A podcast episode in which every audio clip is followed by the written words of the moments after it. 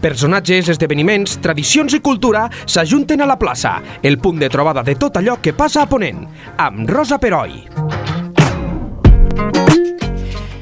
Benvinguts a un nou podcast de Lleida 24. Avui tenim amb nosaltres el Pere Roquer. El Pere és president d'Assage a Lleida, l'Associació Agrària de Joves Agricultors. Per als qui els coneixeu, que segur que en sou molts, el Pere és un excel·lent comunicador i no es mossega la llengua quan es tracta d'exposar situacions difícils en el sector de la pagesia, que darrerament i per desgràcia n'està vivint molts. Benvingut Pere i moltíssimes gràcies. Moltes gràcies a vosaltres per convidar-me. Um, una cosa, Pere, eh, el sector agrari, eh, a veure, eh, el sector agrari, el sector primari, el que de, la, de les nostres terres és el motor econòmic eh, de Lleida i fa molts anys que ho és, però està passant mm, per uns moments molt delicats i, i per diversos factors que t'anomeno, i tu que te, te saps eh, de memòria, evidentment, les gelades tardanes, el canvi climàtic que ha vingut per quedar-se desgraciadament, la sequera, plagues de senglars i conills, i pot ser una administració que, te, que tal com t'hem sentit eh, denunciar sovint, mire cap a un altre costat. Primer de tot, com estan els ànims ara que tot just comença la campanya? Doncs els ànims estan molt preocupats amb el sentit de que han passat l'època de les gelades i afortunadament no n'hi no ha hagut. Cert, que, que no hem repetit com a mínim lo de l'any passat, no? Sí. Com a mínim lo dels últims se pot dir gairebé 3 anys, perquè durant aquests últims 3 anys la campanya del, del 22 va ser molt complicada pel tema de les gelades, sobretot el 22, el 20 va ser molt complicada perquè estàvem en plena pandèmia i vam haver de collir amb mascaretes, el 21 va ser Cert. quan vam poder fer un pla específic de vacunació per a les persones que nosaltres teníem treballant, però el 23 com l'encarem? Bueno, és una encaració molt complicada per tot el tema de, de la sequera que, que hem tingut, que tenim, i que segurament és un avançament del que ens pot vindre els propers anys, amb el tema famós de, del canvi climàtic, sí. que el que més ajuda a que no hi hagi canvi climàtic, i això la, la gent ha de ser conscient, és la producció agroalimentària, perquè el que nosaltres fem amb tot el tema de la producció de, tant de fruita com pugui ser de cereals, és aquella transformació del CO2 per oxigenar tot el que és l'ambient, per tant és molt important que hi hagi produccions agroalimentàries al territori, uh -huh.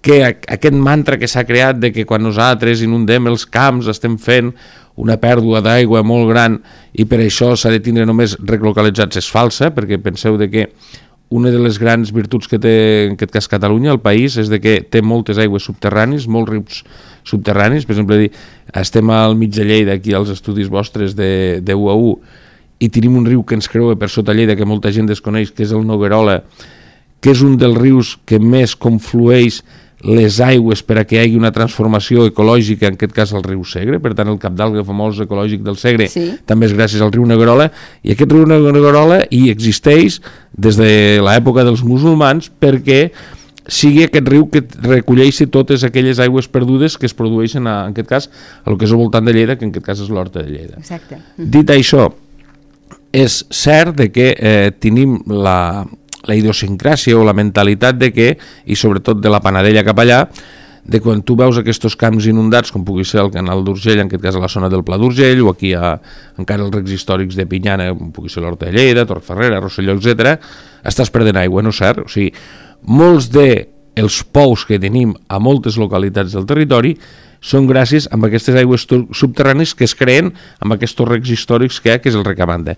Que és evident que el sector nostre ha fet una aposta per fer la transformació amb el tema del rec localitzat, és cert. Uh -huh. Moltes de les explotacions que avui en dia eh, es veuen al territori i sobretot amb recs nous com pugui ser el del Segarra Garrigues ja s'han fet amb sistemes de rec localitzat, d'acord?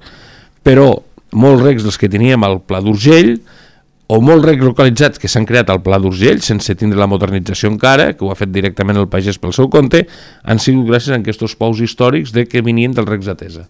déu nhi però clar, per, molts, mm, per moltes aigües freàtiques, per molts rius subterranis que tu dius, eh, i tu també ho has comentat, la el canvi climàtic ha vingut per quedar-se, no? és aquesta mm. expressió tan terrible en el fons. Mm. Eh? Per tant, aquestes sequeres que estem vivint al final se convertiran en el clima normalitzat. Eh, això com ho portarem? Perquè si, per molts rius subterranis els rius s'alimenten de l'aigua de la pluja.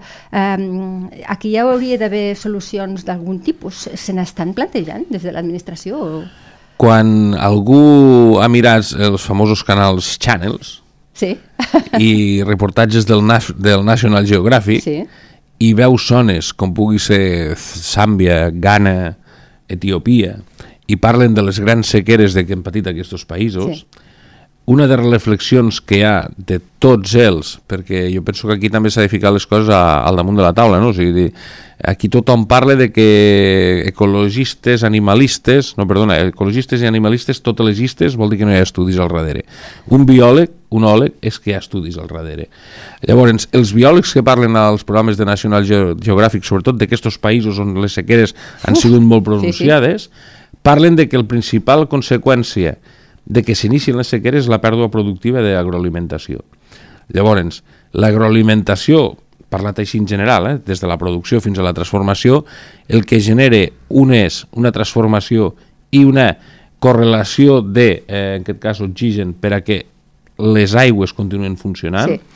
Sense agricultura i ramaderia, tots els capdals ecològics i els rius no existirien, i això la gent ho ha de tindre present tots els rius que estan a vora de l'agroalimentació, de producció agroalimentària, són els que tenen millors caudals ecològics i millor fauna microbiològica que tenim a dins dels rius, perquè al final els rius el que són són grans protectors de la microbiologia, que també ajuda que hi hagi tota una funcionalitat, en aquest cas els rius, en aquest cas els peixos.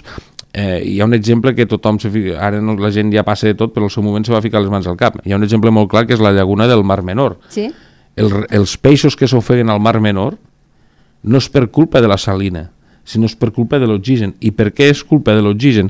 Doncs perquè les algues s'han disparat d'una manera tan gran al no tindre una correlació d'oxigen. Llavors, què ha fet l'alga? Al tindre una absorció tan gran d'oxigen, ha crescut més, s'han portat tot l'oxigen que havia a dins de la manga i automàticament els peixos moren. Bueno, això és el que no ha de passar aquí. I els capdals ecològics dels de, rius de Catalunya, en aquest cas, el 90, més del 90% són gràcies a que hi hagi producció agroalimentària. Molt bé. Um, fa poc vau fer una tractorada per mobilitzar... Ara canviem una mica de tema, però és que és tot molt relacionat. Eh? Uh, la tractorada que vau fer no fa... A més, va ser una mobilització que fem temps que no es veia. Mm. Eh? Venien... Quan? Més de mil tractors? Més de mil tractors, sí. Eh, I, mm, entre altres reivindicacions, les plagues, les plagues d'animals, mm que m'imagino que també venen donades per el desequilibri que s'està fent formant, perquè els, els senglars fins fa poc no molestaven, els conills fins fa poc no molestaven. Mm. Hi havia una cert, e, un cert equilibri ecològic, que parlàvem mm. d'ecologia, no? Um, com està, com s'està solucionant aquest tema? Sé que ja s'han pres algunes mesures, creus que seran eh, suficients? Me sembla que s'ha posat eh, el sulfur d'alumini, em sembla que es mm. diu això, que també és molt controvertit.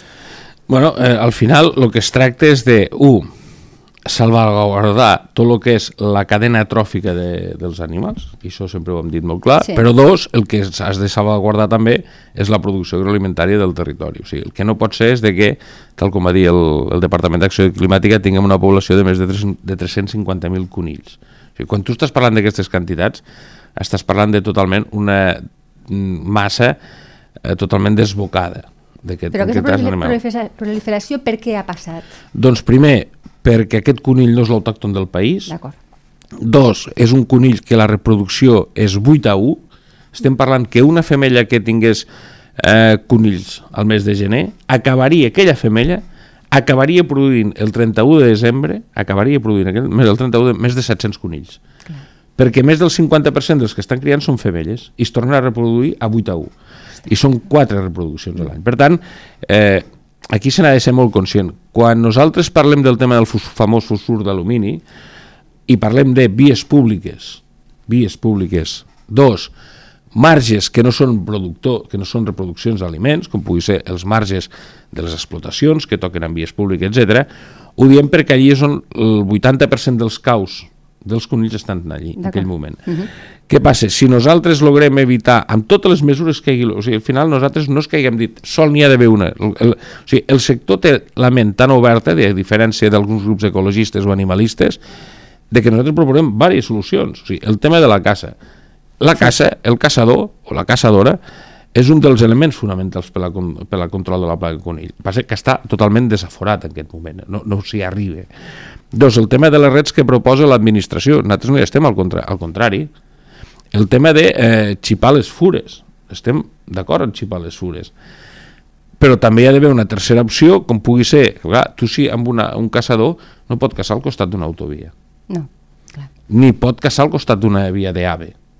No. Ni pot caçar al costat d'una carretera comarcal ni amb una carretera local. Per què? Bueno, doncs perquè passen cotxes. Imagina't que es tirés un tret, t'acos un cotxe, que és un accident, aquell caçador es mor o aquella caçadora, val? Llavors, proposem diferents opcions per reduir amb els propers sis mesos com a mínim un 60% aquesta cabana de 350.000 i amb un any que com a mínim arribem en què hi hagi entre un 10 i un 15%, que seria, que seria el número ideal per continuar mantenint la cadena tròfica, perquè l'error és de que estos, torno a repetir, animalistes ecologistes, que vol dir que no tenen estudis, ni ho han estudiat, és que el fosfur d'alumini no afecta la cadena tròfica de l'animal. O sigui, aquell conill que morirà al cau d'una via pública per l'aplicació de fosfur d'alumini, si passat demanés una guineu i se la mengés, no passaria res. No, eh, la, la guineu no, no se... No es moriria, no moriria. afecta la cadena tròfica. I això que ells llancen aquest mantra, perquè és un mantra, cada dia, cada dia, que nosaltres som uns autèntics desprolladors, tenen, no tenen raó de ser. O sigui, la gent ha d'entendre que el fosfur d'alumini és un producte que el 89, el 99, el 100% de la gent l'ha tingut a la mà perquè és una extracció d'oxigen, és un antioxidant. Què vol dir això? Que si tu tens un magatzem de cibada Sí. i aquesta cibada l'has de conservar durant sis mesos i per tant vol dir que no ha d'estar oxigenada si no es fa malbé i has de ficar un producte. Pam! Quin producte sigui? Fosfur d'alumini. D'acord. Això no, no es coneix. Llavors vol dir que tothom quan veu una cervesa està... l'ha begut, no passa res, i no s'ha mort ningú. O sigui, la inconsciència fa de que, torno a repetir, el- els no estudiosos, com pugui ser ecologistes o animalistes, les istes famoses, a comparació dels biòlegs, els biòlegs el que diuen és, miri, vostè el que no pot fer és aplicar fosfur d'alumini en produccions agroalimentàries. D'acord, ho assumim. Però no diu directament, però el que no diu, els biòlegs, i el que sí que diuen és de dir, escolti, amb marges que siguin de vies públiques, amb marges que siguin de limitacions d'explotacions agràries, se poden aplicar. Per què? Perquè no afecta. D'acord. Allí es queda. O sigui, fa la seva funció, que és la eliminar... funció, que és eliminar algun. I ja està. O sigui, I no estem matant a ningú ni estem envenenant a ningú. El que passa és bueno, pues, que estos grups, torno a repetir, ecologistes i animalistes, com que viuen de mantenir els seus xeriquitos a base de subvencions públiques i a base d'amenaçar l'administració pública, doncs els encanta de ara amenaçar o a les organitzacions agràries o als que són presidents de les organitzacions agràries. Déu-n'hi-do, noi.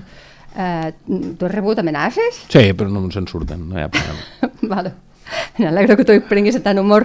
Eh, Parlaves de la cibada fa un moment. El sector cerealístic està patint molt per Mhm. la sequera i crec que d'aquí quatre dies, si no plou, el sector de la fruita. Mhm. P- Podries fer una previsió... A veure, aquí la millor previsió seria, o el millor missatge seria, escolta, eh, ens plou. Que plogui una vegada, no? Sí que és cert de que el els cereals d'hivern a diferents zones està perdut Sí? i serà molt difícil de que es pugui recuperar, per no dir que serà impossible. I el sector de la fruita, en aquest cas, i jo penso que ho hem de focalitzar ara, ara en aquests moments amb el tema del, del canal d'Urgell, eh, si no pot regar, evidentment la fruita s'ha de tirar a terra. Sí, perquè recordem que ara s'ha fet una restricció del, del, del percentatge de l'aigua del canal d'Urgell. I llavors què passa? De que serà molt lamentable veure com pagesos agafen ara en aquest temps, primavera, abans d'estiu, i tota la fruita que hi ha a l'arbre la tirin a terra perquè no es morgui l'arbre, perquè aquí s'ha de recordar una cosa, o sigui, la fruita el que fa és estirar saba de l'arbre, aquesta saba de l'arbre ve reproduïda sobretot pel tema hídric, per tant, si no hi ha hidratació d'aquests arbres, si tu no tires la fruita a terra, se morirà l'arbre. I perdrem tota una evolució de 10-15 anys amb tota la inversió que hi ha al, al darrere i per tant vol dir que no ens podem permetre aquest luxe. Caram, i ha de ser molt dolorós pel pagès també haver de fer això. Serà molt dolorós pel pagès, serà molt dolorós les imatges, però bueno, és que la realitat que tenim en aquests moments és aquesta que aquí tothom sempre tiro passat, eh, tothom és molt intel·ligent. Ja, O sigui, si el 2007 va funcionar de que un conseller, per cert, d'Iniciativa per Catalunya Baltasar. eh, anés a resar la moreneta i funcionés i a partir llavors processó? eh, comencés a ploure eh, penso de que a part de eh, entre cometes, la imatge bucòlica Bueno, va, Eh, ser, va ser un detall simpàtic. Sí. A mi no em va semblar malament. no, no, jo tampoc, eh, vull dir que al contrari, però sí que se tenia que haver fet plans reals d'estudi de, evident. un, eh, què passa amb el tema de, sobretot les poblacions, com puguin ser tot del barcelonès, on hi ha més de 3 milions de persones, l'aigua de boca, com s'ha d'acabar traient, Estan començant les restriccions. Eh? Sí, sí, és que és així. Dos, com fem que els recs històrics tinguin garantit un cabal perquè com a mínim la producció agroalimentària hi sigui, perquè clar, aquí ara suposem el cas, continuem en tota aquesta situació de sequera extrema que tenim Finalment, Canals d'Urgell començarà, és el primer que desgraciadament hauria de, de tancar com s'ha anunciat, uh -huh. dos vinguessin canals de Can Aragó i Catalunya, que de moment sembla que estigui la dotació entre cometes garantida els propers mesos, però no més enllà si no, si no acaba ploent, Clar. canal de Pinyana tres quarts del mateix, i al final haguéssim de deixar fer producció agroalimentària. I que el país, que és productor netament de productes agroalimentaris, ni deixés de produir, i que haguéssim de començar a comprar tot el producte agroalimentari que estàvem fent ara per no tindre una disposició de cabals garantits. O sigui, Uf. i cabals garantits vol dir que, per exemple, quan la gent veu negar la vall, nevar la Vall d'Aran i tothom, mira, ja neve, no, perdó, la neu de la Vall d'Aran se'n va a França. La neu de la Vall d'Aran se'n va a França i això la gent ha de ser conscient. Llavors, què vol dir? Escolti, comencem a planificar que potser el 50% d'aquella neu, que és de Catalunya, del país, que pugui vindre cap aquí en, en transformació líquida. Dos, amb tot el tema famós que hi va haver al seu temps, el tema del Roina, que allí es va quedar, sí. que siguem conscients que potser en aquell moment, quan se va dir, semblava una utopia, però ara és una necessitat. Tres, que el tema de les grans poblacions del nucli del barcelonès, Barcelona, Hospitalet, Cornellà, etc, que és on és el flux de persones que hi ha a tot el país, tinguin la seva disposició hídrica, que aquesta és la segona part, tinguin la seva disposició hídrica, no depenent de les muntanyes del Pirineu de Lleida, sinó que la tinguin depenent, en aquest cas, de l'aigua del mar. Desalinització. Desalinització. Que ho tenen més fàcil, no fa falta, tant, no fa falta tanta inversió uh -huh. i per tant poden jugar una altra lliga. O sigui, aquí jo penso que ha arribat un moment que el país s'ha de dividir amb el tema hídric. T'entenc. Que és meitat sud, meitat nord. I meitat nord estem parlant la franja de Flix cap al nord, uh -huh. Flix cap al sud pues és una manera de veure que no l'havia sentit, de fet. No, no, cada, aquí tots som molt llestos, eh, també. Ja, bueno. Però cada un intentem aportar el nostre ja, granet perquè la gent, al final, els missatges que es llancen, jo entenc que també, de tots els missatges que llancem les organitzacions agràries, assaig, eh, com pugui ser qualsevol de, de les que hi ha, sí? o sigui, si dels 100 missatges que es llancen, dos són efectius... Ja està bé, eh? ja, ja està bé. podeu considerar cosa satisfets, entenc, entenc, perfectament. Els ajuts de l'administració en moments així eh, sempre, sempre és Vox Populi, que són mm. insuficients mm. i que estan mal repartits. Eh, com, ho, com ho veus tu, això? Bueno, jo puc parlar de l'experiència, per exemple, de l'ajut de les gelades del 2022. Sí. va ser un ajut que va costar molt, jo penso de que va ser un ajut també de que va donar la casuística de que ens vam trobar en la en l'utopia de el 2, 3 d'abril en gele, 4 d'abril gele, se donen hasta números de que entre un 60 i un 70% de fruita d'os no hi serà i entre un 50 i 55 de fruita llavor tampoc. Apareix el 26 d'abril una cosa que es diu Alcarràs, sí, que, que te volia preguntar. Que, eh? que va ser un fenomen a, al moment, que aquell dia algú entrevista el president de la Generalitat i diu una frase que pel sector eh, de Lleida es va sentir ofesa, que al cap de 15 dies se li portaven al president el que produïm i el que voldríem que esmorzés cada dia. Ah, és veritat, això me'n recordo. Sí. I que al cap d'un mes, finals de maig, s'anunciava el Pla Marshall de l'ajut de les gelades de cara a, a tota la pèrdua de producció. Com se va acabar construint aquest ajut? Jo penso que aquí va haver mm, tres fonts, o sigui, tres potes importants. Una, eh, la, la crida protesta, sí. val? que és la mobilització, que és la que es van portar a terme. Fer ciroll, una mica. Fer, exacte, sí. des de totes les organitzacions agràries, intentant fer tots els moviments.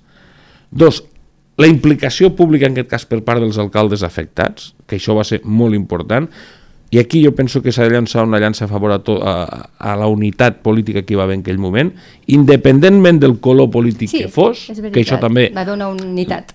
demostra que l'alcalde és el primer que pateix els problemes que té la ciutadania, i tres, tindre a dins de l'administració, i jo ho he dit públicament i per tant no me n'amago, persones que són del territori i persones que tenen terra, com és el cas del Carmel Modo, Clar. que és secretari de, és secretari d'alimentació.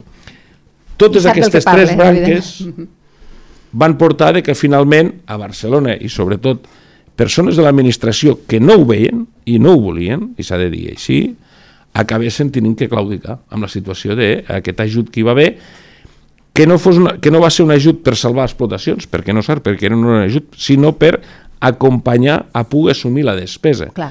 En la gran virtut de que va poder ser tant pels pagesos com, per les, com en aquest cas per les cooperatives. I dic les cooperatives perquè la cooperativa al final és una, una seguida de la línia d'empresa que tu tens. O sigui, perquè clar, al final nosaltres produïm, però ho portem en un lloc. I aquell sí. lloc, la despesa, surt d'aquell quilo que nosaltres portem, però que al final és casa nostra igual. O sigui, moltes vegades quan a mi em pregunten de dir, home, tens el tros? No, perdona, jo tinc el tros, però després tinc la cooperativa. I tot unit és el que fa la teva línia d'empresa. I has de tindre, com a mínim, que el 85% d'aquestes dues coses les tinguis al corrent i sanejades. Si no, tens un problema. I els ajuts van anar tant al productor com a les cooperatives. Correcte, i això va ser la gran venta. Jo penso que va ser el gran què. Llavors, de cara a aquest any, sobretot a les zones que desgraciadament hagin d'acabar tirant el fruit a terra, ja. ha de tornar-se a obrir, i així ho han manifestat a, a l'administració en diferents converses que hem tingut tant via telefònica com via presencial, una línia d'ajuts per les explotacions siguin de cereals, uh -huh. siguin de, en aquest cas, de fruita. D'acord. Perquè serà molt lamentable veure de com mm, moltes explotacions de fruita del Pla d'Urgell acaben tirant-se terra perquè no es faci malbé els arbres. Esperem no veure-ho, eh? però realment seria una imatge eh, periodísticament molt, molt, molt forta i esperem no haver-la de veure, mhm. sincerament. Eh? Es veurà.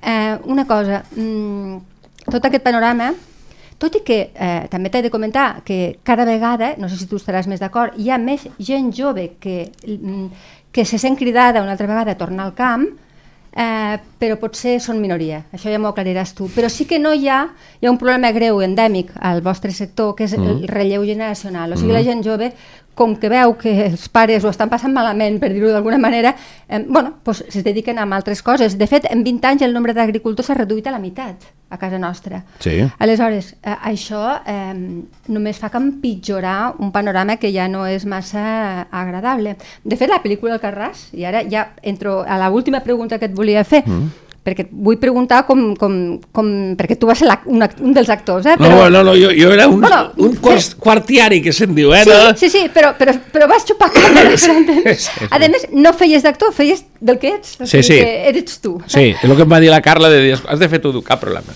No, no, és veritat, eh? eh però a part de la, de l'experiència de la pel·lícula, perquè voldríem voldria acabar amb un detall més bonic, més simpàtic, sí. però el tema del relleu generacional, hi ha el, aquests agricultors joves o això és un miratge? Bueno, jo penso que s'ha d'entendre que hi ha dos parts diferenciades a, a dins de l'agricultura, i m'explicaré. O sigui, la zona, per exemple, de productora de fruita, que estaríem parlant de la Noguera cap baix, sí. el relleu generacional mm, està sent molt complicat, sobretot després de l'any 2014, clar, ja estem parlant de 9 anys enrere, quan esclata la famosa guerra de, de Primera Guerra d'Ucrània, en aquell moment, si us sí, en recordeu, sí, que la invasió... Crimea, etcètera, sí. Correcte. Mm -hmm. I allí Rússia tanca tota l'entrada de productes agroalimentaris d'Europa, de, en aquest cas, i més de 200 camions carregats de préssecs, nectarines i paraguais d'aquí de Lleida estaven arribant a Rússia i van haver de tornar, es va fer malbé. Vull dir que aquella crisi va tindre unes conseqüències. O sigui, hi ha tres crisis importants al sector de la fruita, d'acord? Que és l'any 91, la gran gelada, i l'any 92 la gran collita, que allí hi ha més d'un 40% de joves pagesos que havia en aquell moment, que eren de la Moa Quinta, jo en tinc 50 hores, estem parlant que en tenia 20, d'entre 20 i 30 anys van decidir passar-se a l'administració pública, Mare quan hi va haver començar a haver més convocatòries de Mossos. Ah, vale? clar.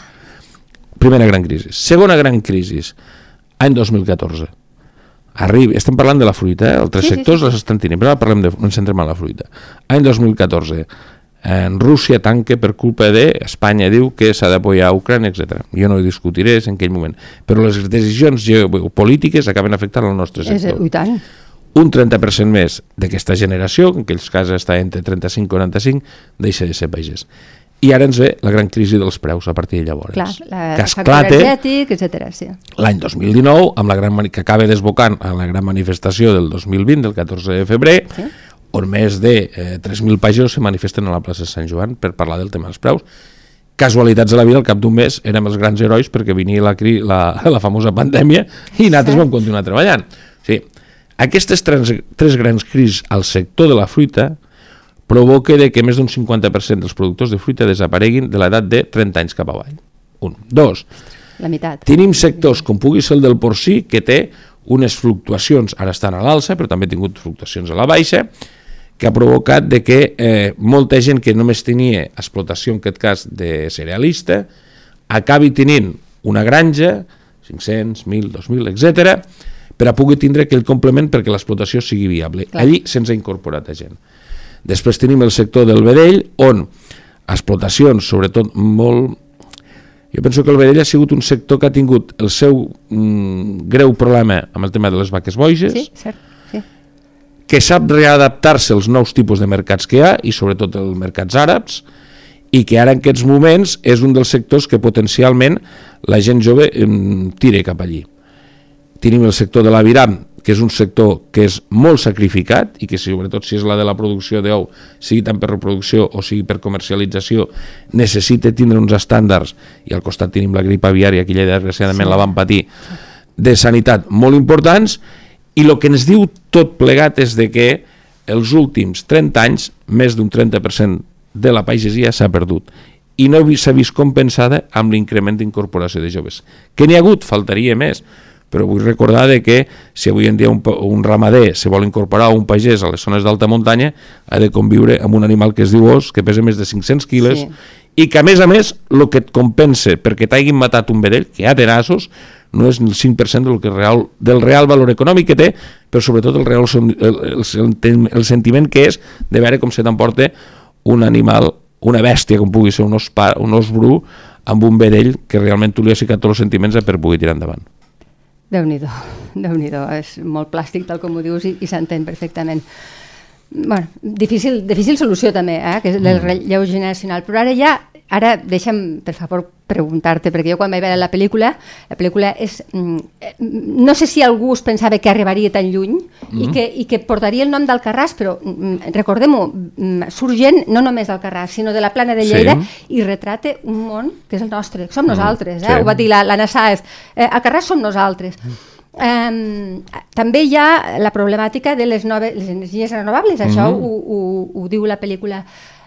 Fins a quin punt tu creus que aquesta pel·lícula va arribar llunyíssim, va arribar a guanyar el, el, el, el Os d'Or, la Berlinale, sí. ha, ha conscienciat, o no, simplement ha sigut en aquell moment molt bonic, però ara ja ningú se'n recorda, el problema de la pagesia i, i ha ficat eh, pues el, la, pla, la plana de Lleida al mapa. Fins a quin punt? Jo penso de que eh, clar, el boom de l'estrena va ser brutal, jo me'n recordo en Val. ple estiu rebre una trucada de d'un company nostre de- d'assaig a nivell nacional que està a Chinchón i, i em diu, t'acabo de veure en la pel·lícula eres tu, no? en català subtitulada a Chinchón, a Chinchón, Madrid És que és curiós. Molt, Eh, dic, sí, sí, soy yo, diu. Hòstia, diu, que fuerte, no? Clar, jo penso que la gent que hi van participar, independentment del nivell, eh, vull dir, faltaria més, ens hi vam sentir molt còmodes, vale? i sobretot vam, vam voler expressar allò que realment està passant, Clar.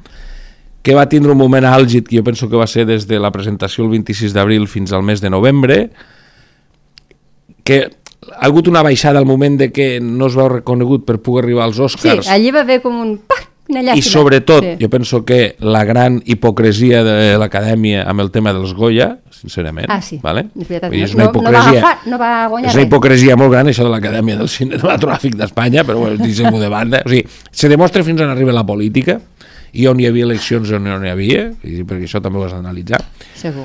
però penso que s'ha ficat damunt de la taula un problema real que ningú havia tingut eh, ni eh, capacitat ni trobar la financiació Clar, per a poder clar, portar a terme aquest projecte i la Carla ho va trobar i per tant que és d'agraïment sempre que és evident de que té el moment àlgid i després va baixant, sí, però conseqüència d'Alcarràs, i jo penso que això també és important, eh, molta gent també comença a mirar i a demanar allí on va comprar d'on és el producte que troba. Molt bé.